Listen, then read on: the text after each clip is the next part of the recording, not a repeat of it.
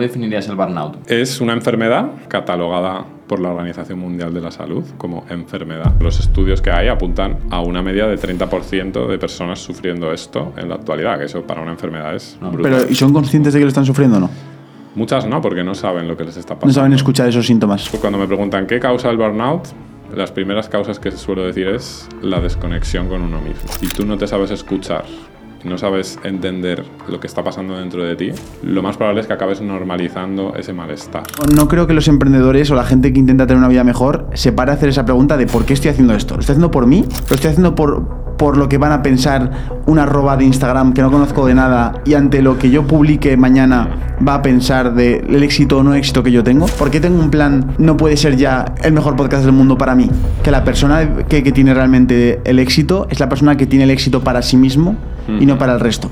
El, estar quemado tiene mucho que ver con ser capaz de desconectar. Más de varios días de mucho estrés alto ya empieza a ser malo. La secreción de cortisol empieza a ser destructiva para tu organismo. Te va a machacar el sistema inmune, te va a machacar el cerebro, te va a machacar todo. Es un factor de riesgo para cualquier enfermedad. Carlos Zenalmor, eres psiquiatra, psicoterapeuta. Em, y mi primera pregunta que te quiero hacer es ¿por qué decidiste dedicarte a lo que te dedicas actualmente?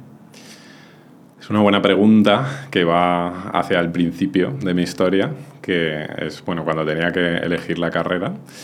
Y mm, en esa época a mí me gustaban muchas cosas, no solo la medicina, también me gustaba la filosofía, la psicología. Y mis padres ya se encargaron de que de esas opciones eligiera medicina, porque era la más segura. Entonces eh, ahí empecé mi camino ¿no? por la psiquiatría.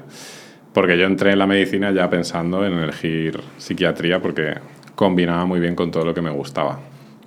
Es verdad que a lo largo de la carrera tuve un momento de ya de burnout, ¿no? de, de estar quemado, porque el motivo por el que yo estaba eligiendo la medicina, que era buscar conocimiento científico y comprender al ser humano, pero también mucho contacto con las personas ¿no? y poder ayudar a la gente y, sentirme vivo desde ahí, y vi que eso en la facultad donde yo estudiaba, en Madrid, no se estaba potenciando para nada. Entonces estuve varios años, de hecho, pensando que me había equivocado de, de carrera. Entonces, ese fue mi primer momento de estar quemado, de, burnout, porque, pero fue un tipo de burnout de desmotivación y de desconexión, ¿no? lo que sería más un burnout por falta de conexión con tu propósito, que también, luego lo hablaremos, pero es uno de los tipos que, puede haber. Y, ahí lo que me pasó es que en quinto de carrera encontré pues al típico mentor, el típico maestro que aparece así en plan Obi-Wan Kenobi, que pues fue un poco el que me sacó de esa situación, porque de hecho yo me planteaba dejarlo, incluso a pesar de haber llegado a quinto. Y este mentor era un profesor de la facultad, pero ni siquiera era médico, era arqueólogo y tenía una optativa que era arqueología de la medicina, que como os podéis imaginar íbamos cuatro gatos a esa optativa.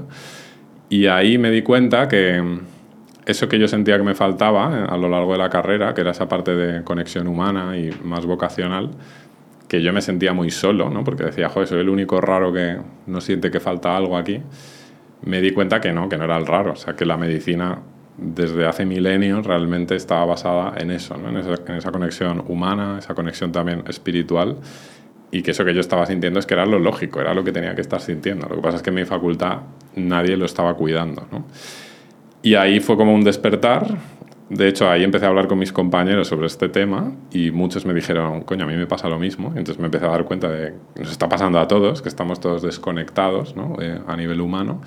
Y de hecho, a partir de ahí, pues hablé con el decano de la facultad, montamos unas jornadas, que son las jornadas de la vocación médica, que las estuvimos haciendo muchos años.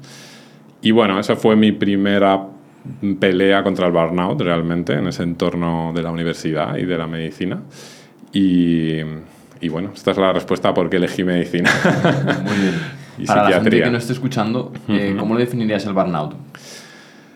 Es una enfermedad, esa es la principal idea que se tienen que quedar, porque el burnout suena como a problemilla que tengo de estar un poco estresado o tener nervios, ¿no? Es una enfermedad catalogada por la Organización Mundial de la Salud como enfermedad que tiene sus síntomas y demás, que sobre todo son el cansancio, que va siendo extremo, eh, cansancio con respecto al trabajo, aunque al final acaba afectando a toda la vida. Eh, luego la desconexión del trabajo. Bueno, una cosa que no he dicho es que, claro, el burnout en español sería el síndrome del desgaste ocupacional o síndrome del trabajador quemado. Es una enfermedad en torno al estrés laboral. Entonces, la persona que acaba quemada de su trabajo. Aunque es verdad que te puede suceder aunque no estés trabajando con un trabajo remunerado, porque el cuidar a un anciano, el cuidar a personas mayores, el cuidado de la casa o incluso colaborar en una ONG te puede quemar, ¿no? Y entonces me he desviado, ¿no? Era un poco para contextualizar. Entonces tenemos ese cansancio eh, físico, tenemos también algo que es muy doloroso, que es la desconexión del trabajo. Las personas que están quemadas empiezan a sentir una desconexión de lo que hacen y a sentirse distanciadas con su trabajo. Y esto eh, hace que incluso a veces aparezca lo que se llama el cinismo, que es que no tiene nada que ver con el cinismo filosófico, es ese cinismo de decir, yo ya estoy de vuelta de todo y me da exactamente igual el trabajo que estoy haciendo, ¿no? Y veo al novato que está emocionado y me río de él, ¿no? Es ese cinismo. Incluso llegará que tus clientes o las personas a las que tú ayudas con tu trabajo te generen irritación ¿no? y te den exactamente igual. Y ya el último punto del burnout sería la falta de realización. O sea, el trabajo que antes te llenaba y te hacía sentir bien y te hacía sentir pleno, de repente te deja vacío. Y ese vacío es muy doloroso. Y más si tu profesión era una profesión o tu trabajo era algo que te llenaba y que te impulsaba, ¿no? De repente sentir que te deja vacío, lo mismo que llevas haciendo de X tiempo, es muy doloroso y por eso mucha gente ahí deja sus proyectos o su emprendimiento, deja su trabajo porque le deja de llenar. E incluso también sienten que no están aportando nada al mundo ya. A lo mejor es solo una sensación porque lo siguen haciendo, pero eh, aparece esa sensación. Entonces, esos tres bloques de síntomas constituyen el burnout, que es, como digo, una enfermedad no solo mental, sino que es integral, porque ese estrés al final afecta a tu cuerpo y te acaba machacando y te lleva a tener problemas de salud físico graves, como enfermedades cardiovasculares, problemas inmunológicos, mm, bueno, cualquier enfermedad realmente está afectada por el estrés y por supuesto cualquier enfermedad de salud mental. Muchos casos de personas que yo veo ya llegan con una depresión grave o con ansiedad o con cosas peores a veces. Entonces, bueno, realmente el burnout es un problema, yo llamo, yo digo que es una pandemia silente porque muy poca gente sabe lo que es y es un problema que está generando mucho dolor y mucho sufrimiento a muchas personas en su entorno laboral y también mucho malestar en muchas empresas y mucha pérdida de productividad. Lo que pasa es que se conoce poco todavía. ¿no? Entonces, esto sería un poco el, resumen del, burnout. Mm. ¿Y hasta qué punto estamos en una pandemia de este problema? O sea, ¿cómo de grave es el asunto? Es grave porque se calcula no, no, hay estadísticas súper fiables del tema porque es un tema tan poco conocido que nos han hecho estudios, digamos, lo que sería decentes 100%, pero los estudios que hay apuntan a una media de 30% de personas sufriendo esto en la actualidad, que eso para una enfermedad es brutal. Pero, ¿Y son conscientes de que lo están sufriendo o no? Muchas no, porque no saben lo que les está pasando. No saben escuchar esos síntomas. Eso, eso es un punto central, ¿no? La conexión contigo mismo y con tu cuerpo, ¿no? Y con tu mente. Eh, de hecho, yo de las primeras causas, cuando me preguntan qué causa el burnout, las primeras causas que suelo decir es la desconexión con uno mismo. Porque si tú no te sabes escuchar y no sabes entender lo que está pasando dentro de ti, lo más probable es que acabes normalizando ese malestar. Y esto le pasa a mucha gente, ¿no? que vive años y años de su vida pues siempre cansada, siempre irritada, siempre con sensación de que no llegan a las cosas desconectadas de, esa parte espiritual de autorrealización de su trabajo. Y eso se normaliza y bueno, pues entiende que es lo que tiene que ser. Lo normal. Y ahí estás desconectándote de ti mismo. Porque tu cuerpo te está avisando y te está mandando señales, pero eh, pues no te enteras, no estás capacitado para sentir eso, para interpretarlo, y te acaba llevando a que el problema empeore y que la cosa pues pueda tener resultados bastante graves. ¿Es más típico en emprendedores o en gente que tiene un empleo? Eh, en emprendedores, un estudio de la Universidad de Berkeley hace muy poco señalaba que el 70% de los emprendedores tiene burnout. Y o sea que es una cifra muy alta. Yo creo que esto tiene que ver, o sea, es más alta que la media, eso sin duda.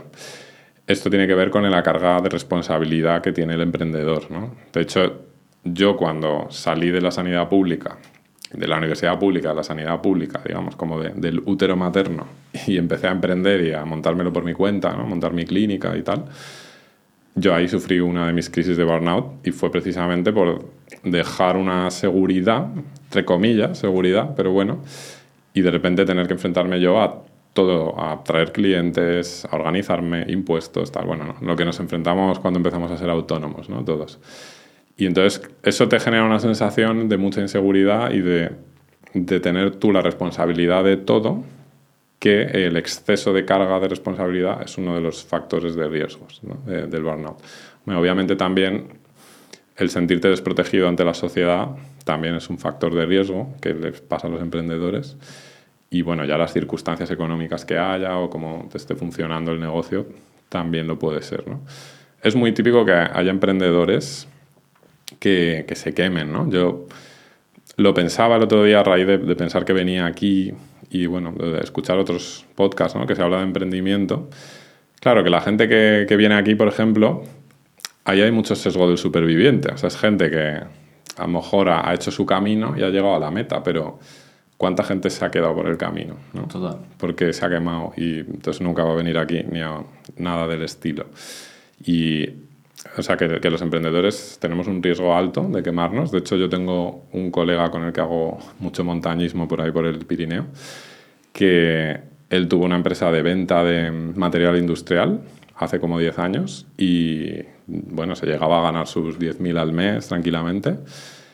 ¿Y qué pasa? Que no, no supo gestionar para nada el estrés que vivía, el nivel de curro que tenía, tal. Se acabó quemando y es un tío que vende súper bien, o sea, es un vendedor nato y ahora su habilidad de venta, pues ese talento lo emplea para que otro gane dinero con él, ¿no? Y él tiene su trabajo como empleado, que está fenomenal, obviamente, si es lo que te gusta. Pero él en su historia lo que dice es como, yo no quiero volver a eso, aunque ganaba mucho más dinero, porque prefiero llegar a casa el fin de semana y desconectar. Y la pregunta es, ¿hace falta que, seas, que trabajes para otro para poder desconectar el fin de semana? O a lo mejor es que no lo estás gestionando. ¿Cómo lo podrías gestionar? Mm, por ahí quería ir yo. ¿Qué podemos, ¿Por dónde empezamos a, diseñar y a planificar esa solución? ¿Qué cosas podemos empezar a hacer desde hoy ya distintas en nuestro día a día para mejorar esto, para evitarlo y para protegernos de que nos pase? El problema del burnout, claro, es, yo digo que es integral, ¿vale? Es decir, que, y yo como psiquiatra además, yo digo siempre que soy un psiquiatra integral, que no abordo los problemas solo a base de pastillas, sino que busco mirar los problemas a nivel mental, a nivel físico, a nivel espiritual. ¿no? Y el burnout es un problema totalmente integral. Entonces, no hay como una receta mágica para todos, hay que personalizar. De hecho, en el programa que yo tengo, en el que trabajo individualmente con personas, el tema del burnout laboral, es lo que les digo. Les digo, yo te voy a hacer un traje a medida para, en tu caso, eh, eh, digamos, trabajar y eliminar este problema y que no vuelva a tu vida nunca más. Entonces hay que individualizarlo, pero un punto claro que hay que tener es que son tres patas, ¿no? es la parte física, la parte mental, la parte espiritual, y cada uno ahí tendrá que ver y tendrá que evaluar en dónde va a necesitar más trabajo. ¿no? De hecho, justo antes de esta entrevista venía de hablar con un cliente nuevo que voy a tener, que es un, bueno, pues un autónomo que se ha montado una asesoría que le va genial, tiene ya bastantes empleados y tal. Y él, por ejemplo, a nivel físico, va de puta madre. O sea, que va a su gimnasio, hace su deporte, todo genial. Y bueno, pues está hablando con él tranquilamente. Y lo que hemos visto es que la parte más psicológica es la que va a necesitar más trabajo, porque eso él lo tiene muy poco trabajado. ¿no? Entonces, bueno, vamos a ir en esa dirección. Pero bueno, por dar un, un consejo así claro, para mí el uno principal sería esto de la conexión que hemos dicho, trabajar en tu propia conexión. Para eso creo que es muy importante esos ratos en los que uno tiene un mínimo espacio para pensar, para conectar consigo mismo. Eso es una cosa que yo también intento dar a la gente a través de una newsletter que tengo, que todos los días estoy enviando un email a la gente de mi comunidad para que piensen sobre cómo están gestionando el estrés en su día a día, les doy herramientas, les doy consejos, ¿no? Y también les cuento historias de mi vida, de mi vida ahora ahí en el, en el Pirineo, que desde hace... Yo soy de Madrid, pero desde hace un tiempo decidí marcharme a vivir a los Pirineos, al Valle de Benasque. y también hice un cambio radical de vida ahí, ¿no? Entonces, todas las reflexiones y las enseñanzas un poco que yo estoy aprendiendo, pues las voy transmitiendo a través de esta newsletter. Y bueno, lo que pretendo es que sea un momento de conexión con ellos mismos, de tres minutos y de reflexión y de paras a pensar, ¿no? Y la gente me dice, me va respondiendo y me dice que, joder, que, lo agradece mucho, que le ayuda, ¿no? Y bueno, eso es una manera. El caso es tener tu ratito de conexión diario, ya sea escribiendo, ya sea meditando, ya sea paseando, no sé, ¿no? Pero tienes que empezar a mirarte y a conectar, porque ese es el... Eh, además esto es algo clave en la psicoterapia, ¿no? El primer paso es la conciencia, es entender qué está pasando por dentro. Y ya a raíz de ahí, pues entramos a trabajar, obviamente, nivel físico. Si te estás sintiendo mal a nivel físico, pues habrá que valorar todos los palos, ¿no? Eh, tema deporte, tema nutrición, tema sueño, sobre todo esos son los más claves. Tema atención, que eso estaría un poco en lo psicológico, pero eso yo lo trabajo también mucho cómo estás gestionando tu atención. Esto me lo decía justo este asesor que os digo antes. Me decía, yo tengo X objetivos al día, los tengo apuntados en un POSIT, pasa el día y no he hecho ninguno. ¿Por qué? Porque es un tío que se le ve muy activo, pero bastante disperso. Entonces ahí hay cosas que están pasando en su atención que están haciendo que no se centre en lo que se tiene que centrar a nivel micro, ¿no? A nivel, tengo que hacer esta tarea y en vez de hacer esa tarea respondo 70 emails, atiendo a esta empleada que me dice no sé qué, tal, y se ha pasado el día y no he hecho lo que tenía que hacer. Ahí hay un juego de atención que, hay que trabajar. Y eh, luego estaría esta parte psicológica, que uno de los temas centrales del trabajo psicológico para mí tiene que ver con la personalidad y la gestión emocional. Aquí eh, hay puntos clave que, por ejemplo, esta persona quizá también le esté pasando, como serían el perfeccionismo. El perfeccionismo es un arma de doble filo horrible porque hace que hagas pocas cosas muy bien, pero que hagas muchas menos de las que podrías hacer, ¿no? Y tus resultados al final empeoran mucho. Y te hace mucho daño porque al final hace que no disfrutes de las cosas, ¿no? Y esto es un problema frecuente que me suelo encontrar. De hecho, un ejercicio que, que hago con la gente a veces, y a veces lo hago en la newsletter también, me pongo a enviar emails con faltas de ortografía y tal, ¿no? Y digo, esto es lo que tenéis que hacer. Cometed errores a posta, obviamente errores que no sean dramáticos, ¿no? que no os vayan a tirar el negocio, pero aprended a hacerlo. Y es que hay gente que me dice, no puedo soportarlo, no puedo leer esto, ¿no? O sea, como que, que realmente hay gente que le cuesta mucho romper ese, ese perfeccionismo. Y esto se trabaja ¿no? también. Otro tema central que para mí es un tema estrella es la complacencia, o la incapacidad de decir que no a las personas, ¿no? y de estar siempre complaciendo al otro y no poner límites. Y ahí entramos en un tema muy nuclear y muy central, que tiene mucho que ver con nuestra cultura, que es mm, esa, esa, idea, esa sensación de que somos egoístas cuando nos estamos cuidando a nosotros mismos. ¿no? Esto es algo que yo lo he trabajado mucho porque este tema del estrés laboral y del burnout eh, sobre todo lo empecé trabajando con profesionales sanitarios. Y los profesionales sanitarios esto les pasa muchísimo, que bueno, creo que es algo social, ¿no? Pero es esa sensación de tengo que estar todo el rato dando, dando, y si no, si dejo de hacerlo porque me quiero cuidar, soy malo, soy egoísta. Y ahí hay un, hay un autor que me encanta, que es Eric Fromm, que en uno de sus libros, que es El arte de amar, habla sobre este tema, ¿no? Y habla de cómo la sociedad el egoísmo siempre se ha considerado algo negativo y él lo que viene a decir es que el amor es una habilidad que tú tienes. Entonces, si tú tienes esa habilidad, vas a amarte a ti mismo y a los demás. Es imposible que solo te ames a ti mismo. Si te amas a ti mismo, si te cuidas a ti mismo, también vas a estar cuidando a los demás, siempre. El egoísta es el que no sabe ni amarse a sí mismo ni amar a los demás. Y esta idea me parece fundamental y es una idea que trabajo yo mucho con la gente, que, que les libera un montón, porque hay gente que de verdad dice, es que ahora puedo empezar a cuidarme y no pasa nada, ¿no? Y, siento como todo empieza a fluir más.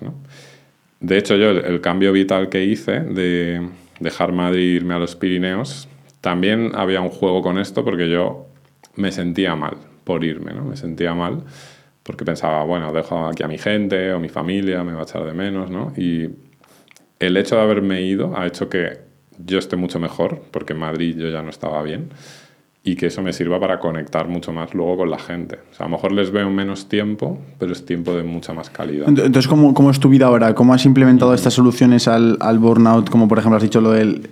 Voy a repasar un poco las que hemos dicho, hemos comentado varias, como por ejemplo el pasar tiempo con uno mismo y escucharte. Luego la parte también de la, el cómo tú te planificas y cómo controlas tu atención.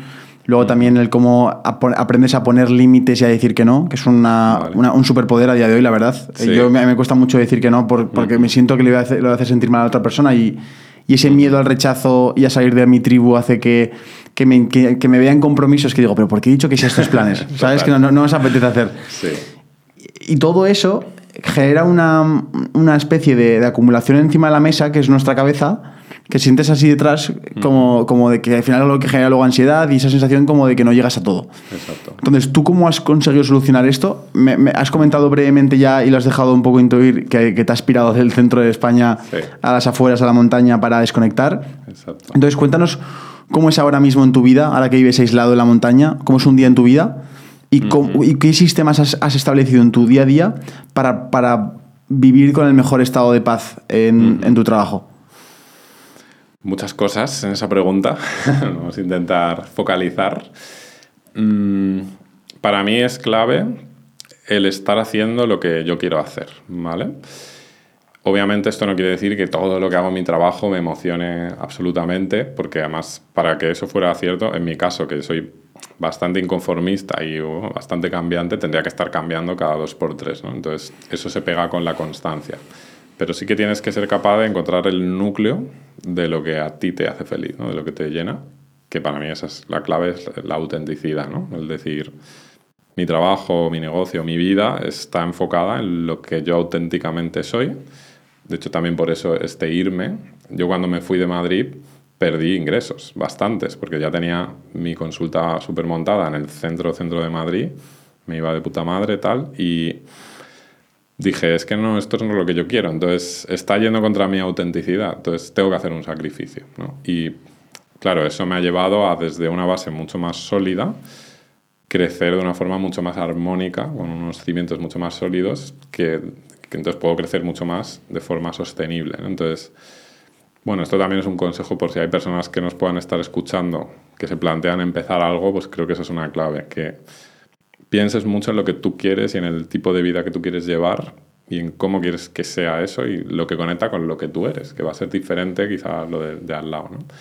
Entonces, para mí eso es muy central en mi vida, como que lo que yo esté haciendo sea auténtico y esté conectado con lo que, con lo que yo deseo. Obviamente asumiendo que hay momentos que es menos, que hay que hacer transiciones. Y, y luego a partir de ahí también seleccionar proyectos, porque claro, es que esto nos pasa mucho también a, en general los emprendedores, ¿no? Tú por poder, el trabajo es infinito, ¿no? O sea, vosotros, pues si hacéis 700 vídeos de YouTube a la semana, os va a ir mucho mejor que si hacéis dos, ¿no? Lo que sea, o sea, y eso nos pasa a todos, entonces el crecimiento del trabajo es infinito, entonces tienes que elegir bien en qué proyectos te metes para que tu energía esté puesta ahí con, con esa autenticidad y eh, luego esto llevado al día a día y a la vida diaria, pues creo que tienes que elegir tus rutinas también en base a lo que conecte con lo que tú necesitas. Claro, para eso obviamente tienes que haber hecho este trabajo previo de conectar un poco y saber qué necesitas y qué quieres, porque es que esto yo me lo encuentro muchísimo, es que mucha gente no sabe lo que quiere ni lo que necesita. ¿no? Una, una chica que está haciendo ahora mi programa para el burnout, eh, bueno, ella es autónoma también y uno, o sea, y entonces un trabajo que hicimos en un momento dado, porque era muy importante para ella, era que encontrara un hobby. Pues es que no es capaz de encontrar un hobby. Y me dices, y me dices, me da miedo, porque es que veo que no lo sé. O sea, no sé lo que me gusta, ¿no? Y, o sea, es un problema bastante real, ¿no? Eh, entonces, bueno, en ese sentido, pues mi vida, no sé, por contar mi rutina, por, por ejemplo, ¿vale? Desde que te despiertas, sí, ¿te pones alarma? No, no. Bueno, tengo una alarma de lo que llamo de rescate. O sea, un poquito más tarde. Pues si se te va la olla, pues ¿no? Si se me va la olla, sí. Pero intento que el despertar sea natural. Bueno, preparo un poco las ventanas para que la luz me despierte y tal. Muy bien. Y mm, luego lo que hago normalmente es irme a dar un paseo nada más despertarme. Pues por ahí yo vivo en medio de un valle verde, entonces ya el irme a pasear, que me dé la luz y que me active, es un poco lo que busco. Y ahí además hago un poco mi rutina mental de... Tengo ahí mis afirmaciones positivas y un poco mi, mi, preparación mental, ¿no? Y el conectar con mis sueños y sentirme mucho, ¿no? En ese paseíto. Es un paseo corto, ¿eh? De 15 minutillos, 20 como mucho, y a veces incluso me paro a, meditar ahí cinco minutillos al lado del río. Y ya vuelvo y yo no, no, desayuno, soy eh, fan del ayuno intermitente, entonces ya hasta la comida nada, me, me, sienta muy bien, lo hago desde hace un par de años. Y en general por la mañana, eh, después de eso, me pongo ya a trabajar, según lo que tenga, porque cuando mejor trabajo es por las mañanas y hago un parón antes de la comida para entrenar o para salir a la montaña a darme un paseo de, bueno, de meterme un poco de caña, porque como yo salgo de mi casa y tengo un desnivel de 1500 metros, pues nada, me pongo a subir y listo, y ya bajo y a lo mejor estoy una horita y media o con la bici también, y ya como y después sigo trabajando un ratito hasta media tarde más o menos, que ya ahí pues intento parar, ahí varía mucho porque, claro, también en donde vivo afecta muchísimo las estaciones, la luz. Entonces, en invierno a las 7, pues no te apetece nada salir porque es noche cerrada y hace menos 2 grados. Entonces, hago actividades más tranquilas. En verano sí que a las 7 a lo mejor me cojo la bici y me voy, ¿no? Y por ahí. Y bueno, luego voy a teatro en el Valle de Benasques, es un hobby que tengo, que es una actividad muy chula. Y mm, y por las noches, pues, bueno, vida tranquila, leer, hablar con seres queridos, eso es otra cosa que hago mucho. O sea, para mantener esta conexión, pues me voy a pasear hablando con personas, con amigos, con familia o con mi chica, ¿no? Y luego, pues, ya la noche tranquila en general, leer, a veces, a veces ver un capítulo de una serie.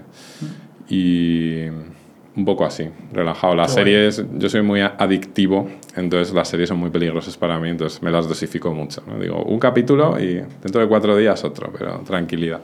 Porque Una pregunta que te quería hacer es acerca de, de, la ambición. Me imagino que muchos de tus clientes te lo habrás encontrado y nosotros mismos lo hemos visto. El, el, ser el número uno pasa muchas veces por sacrificar tu vida o sacrificar momentos con tu familia o al final llegar a, a, una escalera de éxito que no era la tuya claro. y pasar por sitios que no querías ¿Tú alguna vez te has planteado eso en la balanza de cuánto me importa ser número uno y cuánto va a afectar en mi vida? Claro, yo creo que esto volvemos a la autenticidad, ¿no? ¿Por qué estás haciendo esto? ¿no? Mm, por ejemplo, yo en, en, en, la facultad en medicina tenía un colega que fue el número uno del MIR en su año, ¿no? Y el, el número uno del MIR, eso quiere decir que eres el médico más listo de todos los médicos de España de tu edad, o sea, un tío muy listo, ¿no?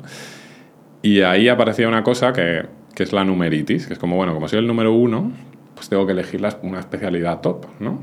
Pero en su caso no era su camino. Entonces eligió esa especialidad y luego tuvo que repetir el MIR para volver al camino que realmente conectaba más con él. ¿no? Entonces, bueno, lo que parece el éxito, lo que parece ser el número uno, a lo mejor no estás siendo el número uno, de verdad. Y ser el número uno para mí es que seas el número uno para lo que tú quieres serlo, ¿no? Conectado contigo mismo. Que luego esta persona creo que fue muy valiente porque con un par cogió y repitió el MIR y sacó otra vez una notaza y religió su camino, que, joder, parece que ser valiente, ¿no?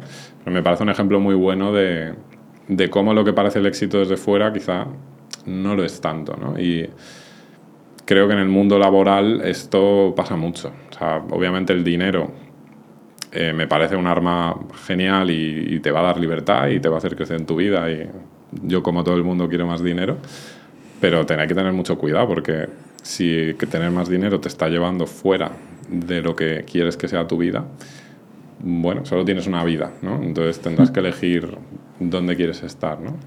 Y esto con esto que os hablaba del crecimiento infinito, yo lo pienso, yo podría hacer más de lo que hago y trabajar más de lo que hago, pero pues ahora, por ejemplo, viene el invierno y me planteo que quiero estar en mi casa grabando más vídeos o creando más contenido o quiero estar por el valle haciendo esquí de travesía, que estoy en el lugar del mundo más increíble para hacer esto y solo tengo una vida para hacerlo. Entonces, son decisiones difíciles porque, claro, hay que invertir ahora para tener un futuro mucho mejor, ¿no? Como creo que el futuro que es, el presente que estáis viviendo vosotros ahora y el futuro que tendréis de la leche eso ha conllevado sacrificios antes, pero creo que tienes que encontrar el equilibrio entre no dejar de vivir el ahora y vivir la edad que tienes y las cosas que ahora puedes hacer y eh, estar trabajando por un futuro que merezca la pena y que sigas creciendo. Y ese equilibrio creo que es difícil de encontrar y es un reto, pero bueno, creo que se puede encontrar también. Jo, Carlos, me parece brutal, has dicho muchas perlas que quiero destacar ante la gente para que no se les olvide y que la apunten. En primer lugar, ya solo viendo tu rutina diaria, ya puedes ver que que tú eres una persona que ya te has dado cuenta realmente de lo que es realmente importante en la vida, que no es el demostrar, sino es el, el, que al final tú eres feliz dando un paseo, tomando un café, trabajando en lo que te gusta, hablando con tu ser querido y leyendo un libro. Es que no hay más. Es que realmente la gente yo creo que se está, se está haciendo una, un, un, cacao con Instagram de, de, la felicidad de estar en, en una cosa material o en una validación, lo que sea cuando realmente eh, te están mintiendo. Cuando realmente tú ya, en la gente, lo digo siempre, la gente que nos está viendo en el podcast ya tiene todo lo que necesita en su vida para ser 100% de feliz. Es decir, ya tiene, la mayoría de gente ya tiene un internet para poder ver esta entrevista, ya tiene un acceso a un libro, tiene un acceso a, a, seres queridos, es decir, tiene muchas cosas para diseñar una rutina diaria que le haga 100% feliz. Y luego el segundo punto que quiero destacar que lo que has dicho es la parte de la pirámide de Maslow de necesidades. O sea, tú has dicho que, que la persona que, que, tiene realmente el éxito es la persona que tiene el éxito para sí mismo y no para el resto. Eso es, me, me, me, me, ha golpeado muy fuerte porque, porque es verdad, porque muchas veces no, no, no, creo que los emprendedores o la gente que intenta tener una vida mejor se pare a hacer esa pregunta de ¿por qué estoy haciendo esto? ¿Lo estoy haciendo por mí?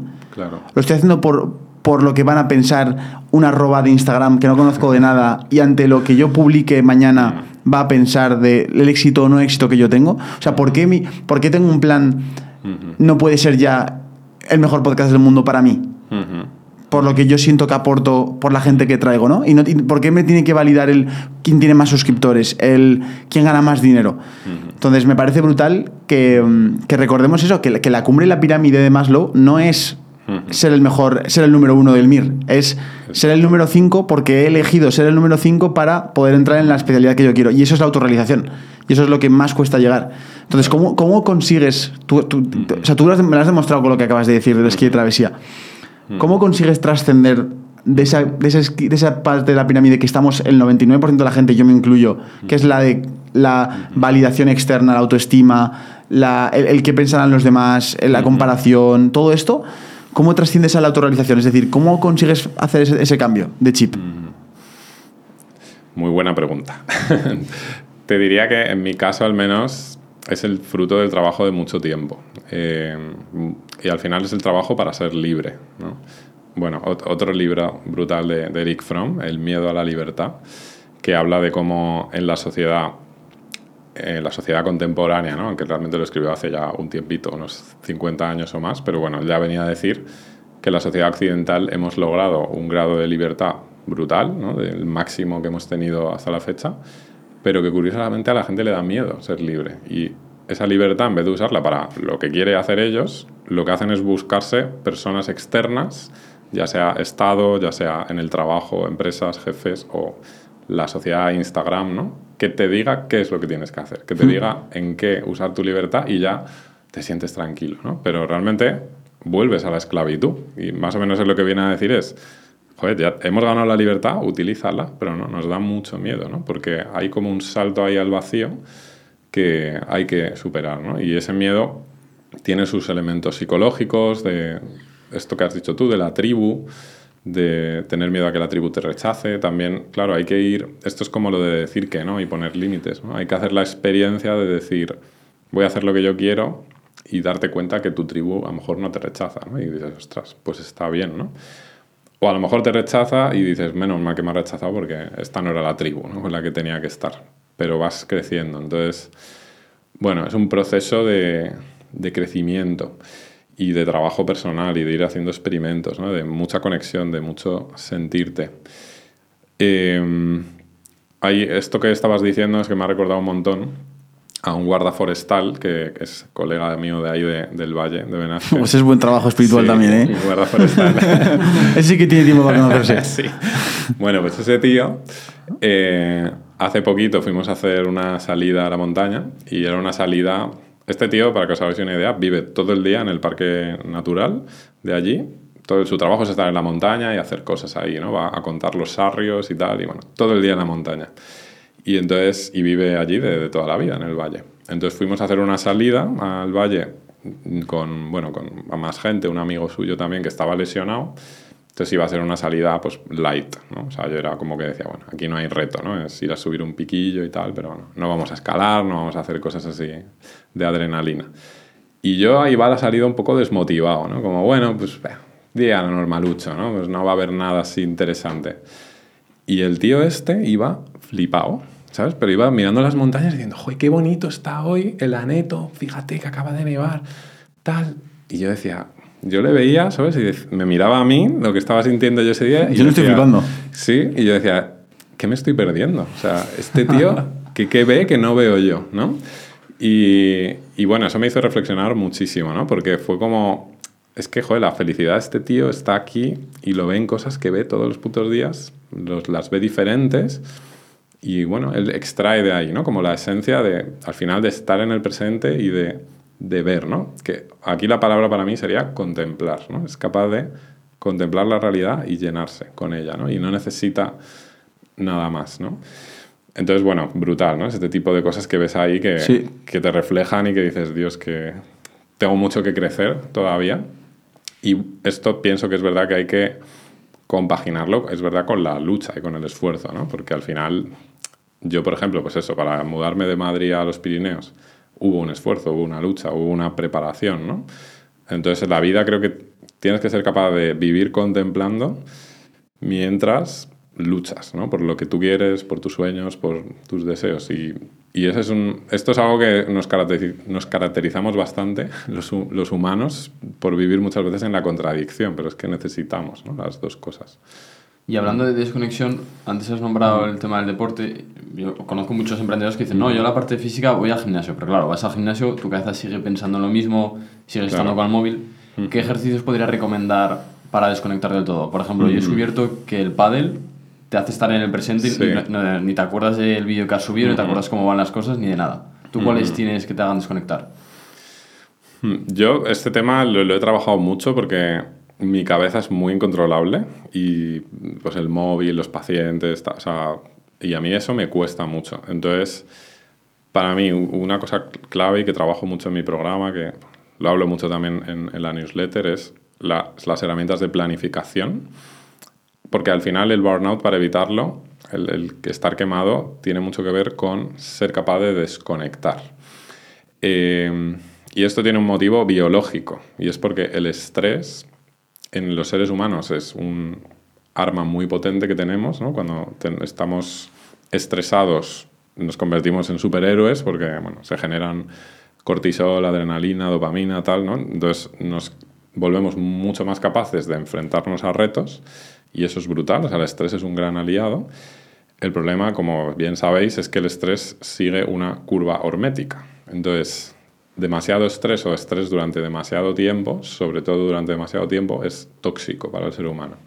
Igual demasiado poco estrés es tóxico. Por eso hay burnout también de desmotivación y de trabajos monótonos que no te llenan, porque no te están estresando nada, no, hay, hay, novedad, no hay, no hay reto, sobre todo. ¿Y qué es lo que, por qué la planificación es tan importante para evitar el estrés laboral y el burnout? Porque te va a permitir trocear ese estrés crónico que es la vida del trabajo diaria en trocitos de estrés agudo diarios, porque tú tienes muy claro en tu agenda que ahora toca esto, lo hago y me olvido, y mañana tocará esto y tal. Entonces tu cerebro no tiene que estar controlando todo tu proyecto de aquí a 10 años, controla el proyecto de hoy y tal, el de mañana y dices, bueno, entonces ¿cómo hago para controlar las cosas a futuro? Pues te dedicas ratitos de planificación, o sea, planificas ratos para planificar y en esos momentos controlarás el proyecto y decidirás lo que tienes que ir haciendo. Entonces la planificación es un arma súper necesaria. ¿no? de hecho yo, cuando empecé a emprender, nadie me había enseñado a planificar, no tenía ni idea de estas cosas. Y claro, un estrés brutal, porque de repente era como, tengo que controlar 200 millones de cosas y me está lloviendo por todos lados y no, no sabía ni si estaba haciendo bien las cosas, si no, cuánto tiempo iba a tener que dedicar a las cosas. Entonces, la planificación, arma fundamental para, para lograr esto. Y, y al final es... Eh, ah, y yo también, a veces lo que hago son como rituales de desconexión. O sea, cuando he acabado el trabajo, sé que mi mente va a tender a mirar el móvil, a ver si me han respondido a no sé qué, tal. Entonces, bueno, aquí obviamente es importante separar, separar móviles, tener un móvil de trabajo y un móvil personal, este tipo de cosas, a todo lo que sea separar trabajo de vida diaria ayuda muchísimo. Yo lo hago todo en mi casa, entonces tengo una habitación solo para el trabajo. Cuando acabo, pues ya intento no volver a entrar ahí, ¿no? Como se queda ahí. Y, em, eh, eh, como decía, puedes hacer rituales de desconexión, que es cuando acabas de trabajar, pues ya hay cada uno con su originalidad lo que sea, ¿no? Yo a veces, me, pues, por ejemplo, me enciendo una vela, medito dos minutos o escucho una canción y digo, un poco como ya se ha acabado el, trabajo hoy, porque estas horas de día que quedan necesito desconectar para estar bien para mañana. Entonces, bueno, eso son o tienes que tener mucho control de tu mente, ¿no? Porque si yo me pongo ahora a mirar una vela, me estoy acordando de todo lo que tengo que hacer. Si me pongo a jugar al pádel, si no me concentro, me pega un bolazo. Total, total. Me refiero, ¿hay alguno que te fuerce 100% a que la mente desconecte? Mm, creo que socializar ayuda mucho. Vale. Eso es muy clave. Claro, eso es algo que yo no tengo tanto allí. Por eso he tenido que desarrollar otras tácticas. Pero claro, cuando vivía en Madrid y mi vida era todas las noches irme a tomar algo con la gente, mm, era mucho más fácil desconectar. Por eso también esos paseos hablando con gente los intento hacer tarde-noche ya cuando quiero desconectar.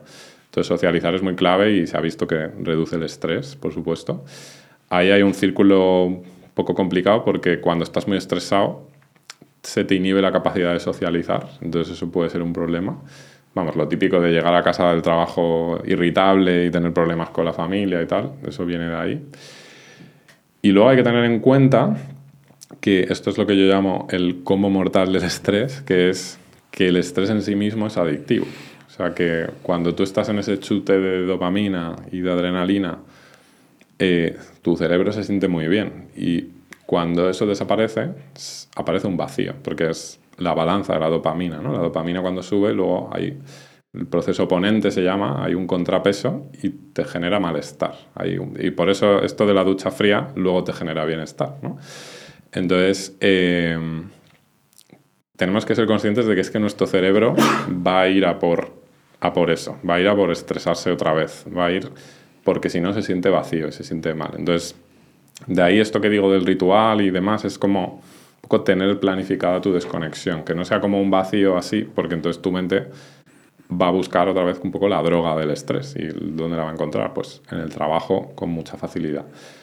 O hay gente que la encuentra en otras adicciones. Esto me lo, veo mucho. Alcohol, tal, ¿no? Porque al final el alcohol te desinhibe. Mm videojuegos, tal, bueno, series o ver una serie detrás de otra. Esto lo veía yo mucho en la etapa del hospital, mis compañeros, ¿no? Que llegaban a casa y se veían cuatro capítulos seguidos de una serie cada día, ¿no? Que era como, joder.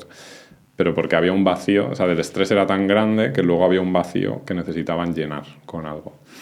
El, el estrés eh, me parece una, una, cosa fascinante porque no es ni bueno ni malo.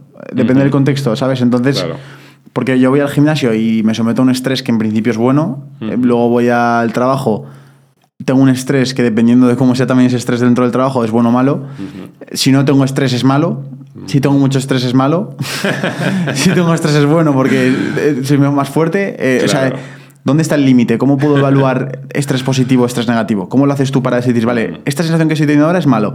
o ahora estoy teniendo un estrés de que tengo un evento muy importante para mí y para mi trabajo. Ese que es bueno porque es un reto que me, saca de la zona de confort. ¿Cómo lo haces tú para evaluar? Una cosa es sencilla y es más de varios días de mucho estrés alto ya empieza a ser malo, pero eso ya es biología pura. Porque tu cuerpo, eh, la secreción de cortisol empieza a ser destructiva para tu organismo. Entonces te va a machacar el sistema inmune, te va a machacar el cerebro, te va a machacar todo. Es un factor de riesgo para cualquier enfermedad, realmente. Entonces, eh, cuanto más tiempo pases ahí, mm, Claro, ya tampoco te puedo decir cinco días, ¿sabes? Pero que cuando empiezas a pasar ya de la semana... Sí, pero en el mismo día, ¿cómo sabes que ese estrés está siendo más alto, sabes? Sí, ahí de nuevo volvemos a la conexión. O sea, tienes que observarte y saber cuándo te está sentando mal. Es como un poco de eh, ansiedad, ¿verdad? Un poco de decir, uff, es... Claro. Ahí cada persona desarrolla sus propios síntomas. O sea, hay gente que se va por la ansiedad, hay gente que la tripa la empieza a tener mal, ¿no? El tema digestivo. Eh, bueno, de todo. Hay gente que le, le pasan... Ronchas, ¿verdad? En la piel. Eso es bastante frecuente. Entonces, bueno, tú vas sabiendo y vas midiendo. Es verdad que un estrés de un día a mí nunca me va a preocupar porque realmente es muy corto. Es un estrés agudo, entonces, bueno, en un solo día te puedes machacar mucho. No pasa nada porque tu cuerpo va a recuperar muy rápido. O sea, el problema es cuando eso es un día y otro día y otro día y otro día. ¿no? Que la gente llega a extremos eh, brutales. ¿no? De hecho, un caso que vi hace poco, también de, de una emprendedora, una mujer que creó su propia empresa, que le, le va, de hecho, bastante bien a mí me pidió ayuda ya después de una crisis que tuvo, que acabó un año entero de baja por depresión y fue por burnout puro y duro, o sea, porque tuvo un ritmo de trabajo tan bestia durante unos meses que un momento su cuerpo, es lo que pasa, ¿no? Si tú no estás conectado con tu cuerpo, tu cuerpo llega un momento que dice, se acabó, te coge y te tumba. Y a lo mejor estás así seis meses, que no puedes hacer casi nada en seis meses, ¿no? en, en recuperación de ese nivel tan alto de estrés que has tenido. Entonces, claro, ese es el estrés peligroso, el que ya empieza a durar semanas, meses. Y esa persona, ¿qué le pasaba? Pues que lo que he dicho antes, normalizaba esto. Decía, bueno, yo tengo que seguir. ¿Por qué? Porque mi objetivo es lograr X y tengo que seguir. Y no veo la opción de no seguir. No pienso que yo tenga límites. Pero la realidad es que tenemos límites. Y eso cada uno tiene que ver y observarse y ver dónde están sus propios límites ¿no? y conocerlos. ¿Tú crees que el estrés entrena? Hostia, El estrés entrena, porque sí que, por ejemplo, yo nunca había tenido tanto estrés como este año, cuando tenemos que organizar un evento, a la vez toca una semana de grabación. Vale. Y, y, el pasar de un mes a otro, tener la misma situación de trabajo y sentirme menos estresado. Hmm. Esa es muy buena pregunta.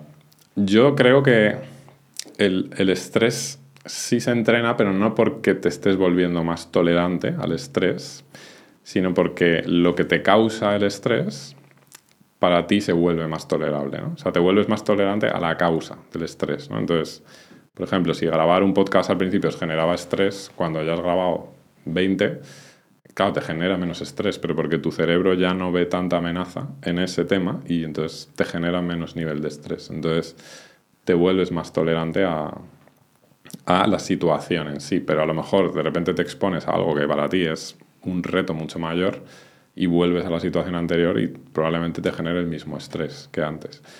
Es verdad que hay eso, pues lo puedes aprender a gestionar mejor o sabes que cuando eso te pasa, pues tienes que dormir X horas o tienes que hacer más deporte o bueno, cada uno ya un poco sus mecanismos y sí que puedes aprender a gestionar mejor ese, estímulo estresante. ¿no?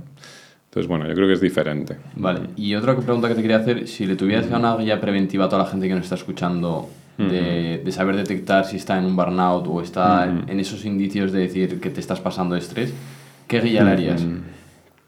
Bueno, lo primero que se apunten a mi newsletter, eso 100%, carlosenalmor.com, porque ahí van a recibir muchas herramientas y cada día les voy a hacer pensar. A veces hago pensar incluso demasiado a la gente. Y lo segundo, pues sería eh, lo que suele aparecer primero es el cansancio. O sea, cuando tú te empiezas a despertar y dices, ostras, estoy más cansado que la semana pasada. Y eso sigue, o sea, no un día solo, obviamente, dos días, tres días, cuatro días, ya alerta, porque tu cuerpo, si está más cansado de forma crónica, es que le estás pidiendo más de lo que te puede dar. Entonces, digamos que sus reservas de energía van bajando. Eso es un punto muy importante. Y la parte de, desconexión, hay varía un poco, pero hay personas que les aparece antes esa parte de desconexión. Entonces empiezan como a dejar de disfrutar, básicamente, de lo que hacen. ¿no? Y es como, ostras, yo esto antes lo disfrutaba más. Claro, aquí no hay que confundir con esta parte de la novedad y de que a lo mejor ya no es tan nuevo. ¿no? Es más como una desconexión profunda que te empieza a dejar como vacío y no sabes por qué, te empiezas a sentir desorientado y eso empieza a pasar y bueno, pues hay mucha gente de nuevo que lo, como que lo normaliza, ¿no? Y dice, bueno, pues será una etapa, pero es tu cuerpo que te está avisando de algo, ¿no? Y tu mente.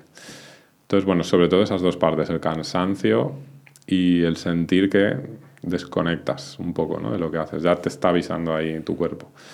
Y hay gente que también eh, empieza a tener problemas físicos muy pronto. O sea que, pues esto, estas urticarias o cuadros de tipo digestivo, hay mucha gente que es muy sensible por ahí, le afecta mucho a, la microbiota y ahí hay un círculo vicioso ¿no? entre la microbiota dañada y el estrés, entonces se retroalimenta. Entonces hay gente que eso le pasa con, con mucha frecuencia. De hecho, un caso también bastante bestia de un sanitario que conocí hace no mucho, que tuvo una crisis de burnout de como cuatro meses, muy fuerte por su trabajo, y por esa crisis le apareció una intolerancia alimentaria que le ha cambiado toda su dieta para toda la vida. Entonces ya ir a comer con él algo es como, es que no puede comer casi de nada. Y fue por un cuadro de burnout, además él te lo dice. estuve cuatro meses súper estresado por el trabajo, me dio esta intolerancia y hasta aquí, ¿no? Y ¿Intolerancia a qué? Intolerancia a un montón de cosas, ¿no? Fructosa, lactosa, tal. Sí, no, no sé exactamente, pero no podía comer casi de nada en, en un sitio que estábamos tomando algo. Mm. O sea, que, que son, son realidades que, que, suceden, ¿no? Lo que pasa es que, bueno... Entonces, entonces, hemos dicho cansancio, hemos dicho la sensación de falta de, falta de disfrute de tu actividad diaria laboral. Conexión, eso ¿Alguno más que puedan ver la gente? Que empieces a tener problemas físicos. Ya, ya muestras, por ejemplo, en la piel o ya dolores o, intolerancias mm. o cosas del estilo. Cosas que te sientan mal en el estómago. La espalda, ¿verdad? También es muy habitual. La gente sí que dice, estoy estresado. Sí, sí, sí. De hecho, uno de mis mejores amigos que está ahora con este tema, eh, pues le da dolores de cabeza, pero que tienen que ver con la tensión de los músculos cervicales. Eso también es que cada uno tiene como sus signos, ¿no? Y cada uno tiene que ir diciendo, cuando a mí esto me pasa, es que estamos Tal yendo mal, ¿no? Y tu cuerpo te lo, te lo va a avisar, ¿no? Y entonces, bueno, todo, estos serían síntomas físicos, todo. A mí me gustaría hablar, que lo has pasado antes un poco por alto, el tema de la atención. Has nombrado que estamos muy distraídos, sobre todo en el mundo en el que estamos de móvil, redes, me gustas, seguidores. ¿Cómo lo has visto tú como, como, doctor, como psiquiatra, el problema que estamos teniendo cada vez más de no ser capaces de estar atentos ni cinco minutos? Uf, sí, sí. El otro día fui al banco y la empleada de, de la banca de ahí estaba con el ordenador. Entonces cada segundo tenía una distracción. El chat ese que tienen ahí, infernal del banco, que yo pensaba, es que cómo permiten que esto esté ahí. O sea, un chat que le estaba saltando cada segundo.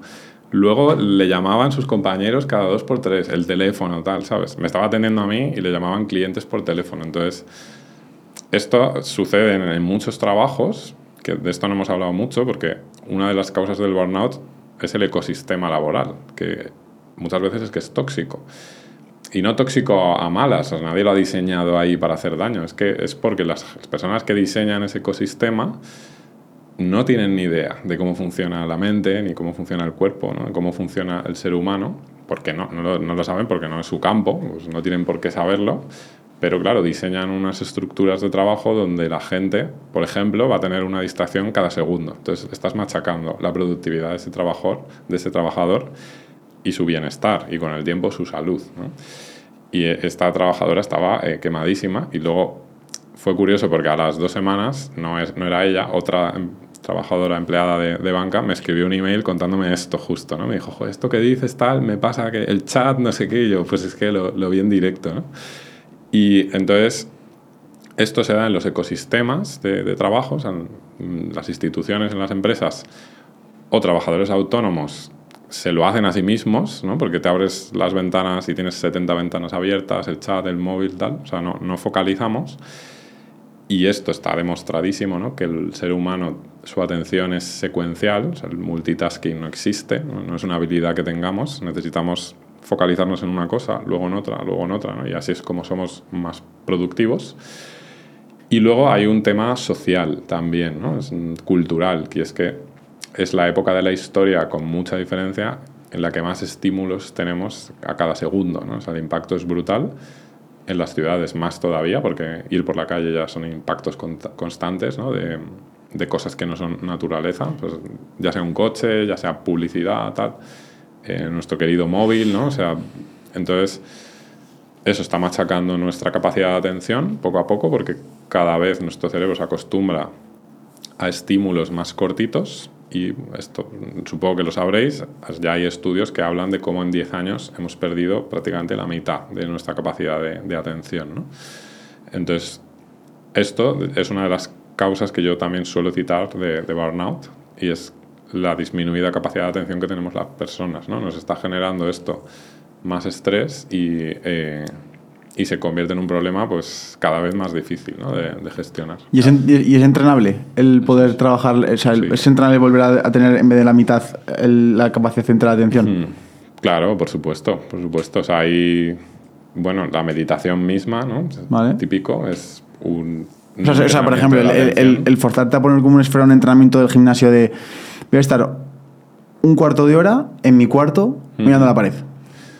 Claro, eso es meditar al final, ¿no? Es voy a centrar mi atención en una cosa y intentar mantenerla ahí. Mi cerebro se va a ir 700 veces, pero pues, yo vuelvo, ¿no? Todo el rato, todo el rato. Vale. Lo puedes entrenar así o lo puedes entrenar, que creo que es más fácil, trabajando, ¿sabes? Diciendo, ahora me centro en esta tarea, me pongo un, una alarma, un reloj, lo que tú quieras, y pum, a tope con esto. Y además, mucho más disfrutable que meditar, que meditar es, es duro. O sea, Sí, es duro, yo- es duro. yo medito bastante, pero no es una cosa aquí, no sé, no, no es estar en el cielo. O sea, hay veces que sí, que en momentos de meditación muy chulos, pero que es un entrenamiento. Y entonces, para gente que no medita nada y que está fatal, yo no les recomiendo empezar a meditar, ¿no? Les recomiendo como, a lo mejor si entrenas, entrena con atención consciente plena, ¿no? En lo que haces. O si estás trabajando, eh, pues eso, ponte relojes y pum, esta tarea, pum. Qué bueno. además Lo, lo disfrutas muchísimo, ¿no? Porque cuando estás ahí con esa atención dices, guau, esto me sale mucho mejor, ¿no? Y, y estás ahí a tope. Lo que acabas de decir es muy curioso. La primera persona que me lo dijo fue Pepe el Estoico. El tema de que meditar cuando estás muy mal no es lo mejor, porque puede ser que hayas sufrido un episodio traumático y el meditar todo el rato te lo estás recordando Total. y puede causarte algún problema. ¿Tú cómo recomiendas Sí. meditar? ¿En, en qué casos lo recomiendas? ¿Cuáles son los ejercicios más fáciles de hacer? Hmm, Esto es un tema que me encanta porque muchas intervenciones a nivel de estrés laboral que se hacen en empresas o que yo he visto también en la sanidad pública es curso de mindfulness y ya está. Y el estrés va a desaparecer, ¿no? Y aquí no sé cuánto tiempo llevamos hablando, pero la meditación acaba de aparecer. O sea, hay millones de cosas antes súper importantes para reducir el estrés antes y, y el estrés laboral antes que meditar, ¿no? Obviamente meditar es una herramienta fabulosa y puede reducir el estrés y además te aporta otras cosas. Aumenta tu capacidad de atención, esa conexión contigo mismo también la va a aumentar. De hecho, a mí me parece sobre todo interesante para eso, para esa parte de autoconocimiento y de autoconexión. Y, y me has preguntado cómo meditar. ¿Y cómo meditar o qué ejercicios haces tú? Vale. Yo hago meditaciones muy cortitas, como de 10 minutos, y entonces me pongo el reloj y me paro y lo que... A mí lo de la respiración no me gusta, no, no se me da bien y además empiezo a controlar mi respiración, entonces lo de centrar la atención en la mente, me la- en la respiración me cuesta. Yo hago más meditaciones centrado en eh, objetos exteriores o ruidos exteriores o sensaciones de, de mi cuerpo. O sea, es una meditación más hacia afuera. Por ejemplo, ahora, sí, ¿qué, te- qué harías? ¿Cerrarías los ojos y qué escucharías? ¿El aire acondicionado? Mm. Sí, por ejemplo, me centraría ahí en el aire acondicionado o en las sensaciones de, de la piel, porque el aire me está dando en la piel. ¿no? Mm, Me centraría un poco en eso. Es, es- es importante el tener en cuenta de que mm, vivimos en la sociedad de la inmediatez y que queremos todo ya en el corto plazo, sobre todo de cara a la gente emprendedora que nos escucha.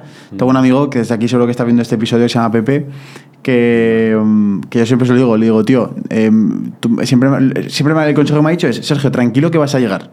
Siempre. Ajá. Es como, no sé cuáles son tus objetivos, pero vas a llegar. O sea, y es verdad, porque lo pienso y digo, es verdad, si es que voy a llegar. O sea, no, no- no entiendo por qué tengo esta presión sobre mí de ansiedad, de prisa, de querer hacerlo ya. Cuando eso me está fastidiando el estar en el presente, el disfrutar del camino, el poder vivir cada momento. De hecho, ahora lo que yo tengo, y de aquí mando un saludo a mi amigo Alberto que tiene el diario Chowa, eh, hago la práctica todas las noches y cuando lo escribo me di cuenta que los momentos que más disfruto del día son los que he estado presente. O sea, yo me acordaré, esta noche me acordaré de un momento en el que he estado presente en el podcast de esta mañana o en este podcast, Claro. hablando de un tema que me ha llamado la atención y, me- me- y es como que me, me he salido de mi cuerpo y he dicho, ostras, estaba disfrutando de este momento por Sí. esta pregunta. O cuando hemos estado antes, antes de empezar el podcast probándonos unas gorras. Ton- Una tontería, pero o sea, son como pequeños instantes de puro presente que dices, hostia, si luego al final del día me doy cuenta de que esos son los momentos que más felices he estado en toda una vida, porque al final una vida no deja de ser días en miniatura, querrá decir que los momentos que yo más disfruto cuando tenga 85 serán los momentos en los que más presente he estado. Es decir, si te fuerzas a trabajar esa parte de no querer todo ya y querer disfrutar de ese camino, vas a vivir mucho más feliz, ¿no? Entonces, em, por ¿cómo puede una persona como yo, que soy bastante hiperactivo, calmarse y no tener esa- esa- esas ganas de querer todo ya, de esa inmediatez? ¿Cómo sueles trabajar con perfiles como yo? Ayúdame, por favor. sí. De nuevo creo que, que es un camino. O sea, ojalá hubiera la pastilla de, del estar en el presente, porque además... Claro. eh, creo que también tiene que ver con la, con la edad, con la energía, con cómo funciona nuestro cerebro. O sea, Sí, eso cuando, es cierto. cuando somos más jóvenes somos más emocionales, entonces mm, hay como una energía que nos está llevando todo el rato, a veces hacia el futuro. Eh, y con el tiempo te vas dando cuenta de que, coño, ¿no? Pues yo hace un año pensaba que X cosa iba a ser la felicidad absoluta, la he conseguido y, bueno, está genial y guay, pero realmente me está dando más felicidad ir en mi coche escuchando musiquita y viendo el valle, ¿no? Y esa es la realidad, es que este momento es lo que me está llenando. Entonces, cuando tu cerebro va aprendiendo que la felicidad está ahí, pues se va convenciendo poquito a poco, ¿no? De, coño, que sí que era, que era aquí. Obviamente, como he dicho antes, ¿no? Esa contradicción de... Pero claro, sin dejar de luchar por tus sueños, porque eso también es muy importante para llenarte, ¿no? Y, yo eso lo, tengo claro. Eh, entonces yo creo que es ese entrenamiento de, de observación, de calma, de, de ir comprobándolo ¿no? cada día. Ahí también, bueno, aparte de hablar con personas que vibran por ahí, leer personas que te hablan de esto, que te llevan a esto, a mí me ayuda mucho, ¿no? Porque hay ciertos libros que cuando los leo digo, joder, es que estaba, era por aquí, ¿no? No sé, como que sientes como esa sensación, ¿no? De, eso que yo estaba buscando, es esto que me están diciendo. Pero bueno, es un camino, ¿no? Que tú, tú tienes que recorrer. Entonces, sobre todo diría esa práctica de cada día ir haciéndolo y ir experimentándolo en tu día a día. No, no, es- no siento que haya una receta mágica, ¿no? Cuanto más lo puedas ir practicando y más tu cerebro se pueda ir convenciendo de que eso es lo importante, más se va a ir ahí, ¿no? En esos momentos. ¿Y, y para ti qué es, qué es la felicidad? Ostras, muy buena pregunta. Mm, yo diría que es precisamente es esto que llevo diciendo todo el rato, ¿no? Es esa capacidad de estar en el presente mientras sigo luchando por mis, mis sueños, ¿no? Y eh, ahí pienso que hay como una combinación entre ese amarme a mí mismo, o sea, estoy luchando por mis sueños y, o sea, yo te diría que mi misión no es, no diría que mi misión es hacia afuera, diría que mi misión primero es hacia mí mismo, ¿no? es hacia lograr estar bien yo, transformarme yo, crecer yo, ese quererme a mí mismo y eso va a salir hacia afuera sí o sí, ¿no? no hay manera de que no salga hacia afuera. Entonces, yo cuando pienso en mi misión, lo primero que pienso es cómo quiero estar yo, ¿no? Cómo me veo yo en el futuro. Y esto también es algo que he trabajado mucho porque hace unos años yo mismo pensaría que es egoísta estar pensando que mi misión es solo para mí mismo. Pero pienso que es que ese es el camino, empezar por mí y ya de ahí pues ir hacia afuera.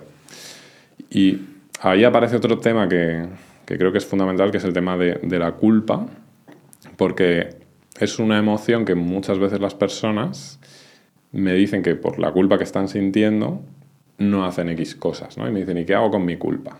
Porque si yo, por ejemplo, pienso en ser feliz, es que hay mucha muchas personas que ya se sienten culpables, ¿no? Solo por eso. Eh, y yo lo que digo mucho es, haz lo que tu culpa te esté diciendo que no tienes que hacer. O sea, la culpa te está señalando el camino. Por ahí es. Para la mayoría de la gente, ¿vale? El 2% de la población que son psicópatas, que sí que hagan caso a la poca culpa que tengan.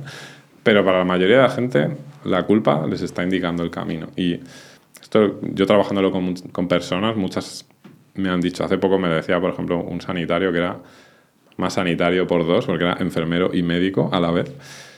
Y tenía este problema que me decía, joder, es que si empiezo a, pienso en cuidarme, me siento culpable. Ese era como su bloqueo. Yo le dije, pues la culpa, fenomenal. O sea, trabaja con ella. O sea, quiero decir, actúa aunque la estés sintiendo. Y a partir de ahí empezó a decir que no a cosas, a personas, tal. Y al poco tiempo me escribió, ¿no? hablando con él, y me dijo, le, he cogido el gusto a esto de decir que no, ¿no? Porque de repente me siento libre. O sea, estoy haciendo lo que yo quiero y mi entorno al principio se ha resentido, pero luego mm, pues lo han aceptado e incluso les gusta más, ¿no? La versión que soy ahora, porque, claro, soy una versión más auténtica y más plena. También me gustaría que habláramos del éxito. El éxito que es para ti, cómo una persona puede saber cuál es su propio éxito, porque creo que cada uno debemos tener el nuestro. Vale. ¿Cómo lo definirías? El éxito, mm, yo quizá un poco igual, en la misma línea. Para mí es que vivas la vida que tú deseas, ¿no? que tú quieres vivir. Y entonces es imposible que esa vida sea la misma para ti que para 200 millones de personas. No puede ser, porque cada uno somos diferentes. Esto, por ejemplo, cuando, cuando yo vivía en Madrid, eh, pues eso, yo tuve una etapa de quejica. Estaba todo el día quejándome, tal, es que, que caro todo, tal, y qué feos los edificios. Eh, entonces ahí había gente que me decía mucho como, oye, pues, pues esta idea de, joder, con lo que tienes, mm, deberías ser feliz ya, ¿no? Con lo que tienes ahora.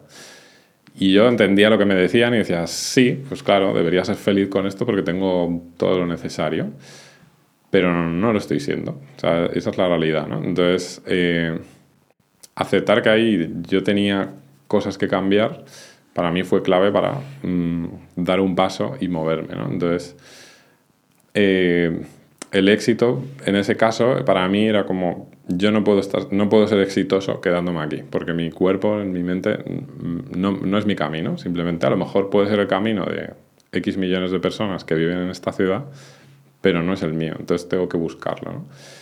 Y, esta idea creo que es clave, que además esto se aplica a todo en la vida, ¿no? también a pareja, mm, cómo organizas tu, tu, vida personal, tu negocio, o sea, fijándose esto solo, fijándote solo en lo que hacen los demás, no lo, no lo vas a encontrar, seguro, porque va a haber cosas que a ti no te van a encajar.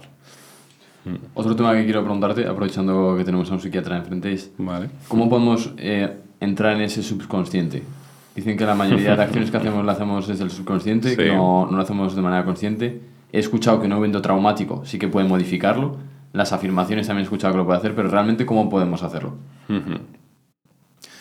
El subconsciente está siempre ahí, o sea, siempre es accesible. Eh, todo lo que tú haces y todo lo que tú vives está modificando tu subconsciente, ¿no? Toda la información que te llega está modificando tu subconsciente, ¿no? Por eso esta parte del marketing y de, y la publicidad tiene que ver con los impactos. Cuanto más impactos haces, más estás entrando en el subconsciente de la persona.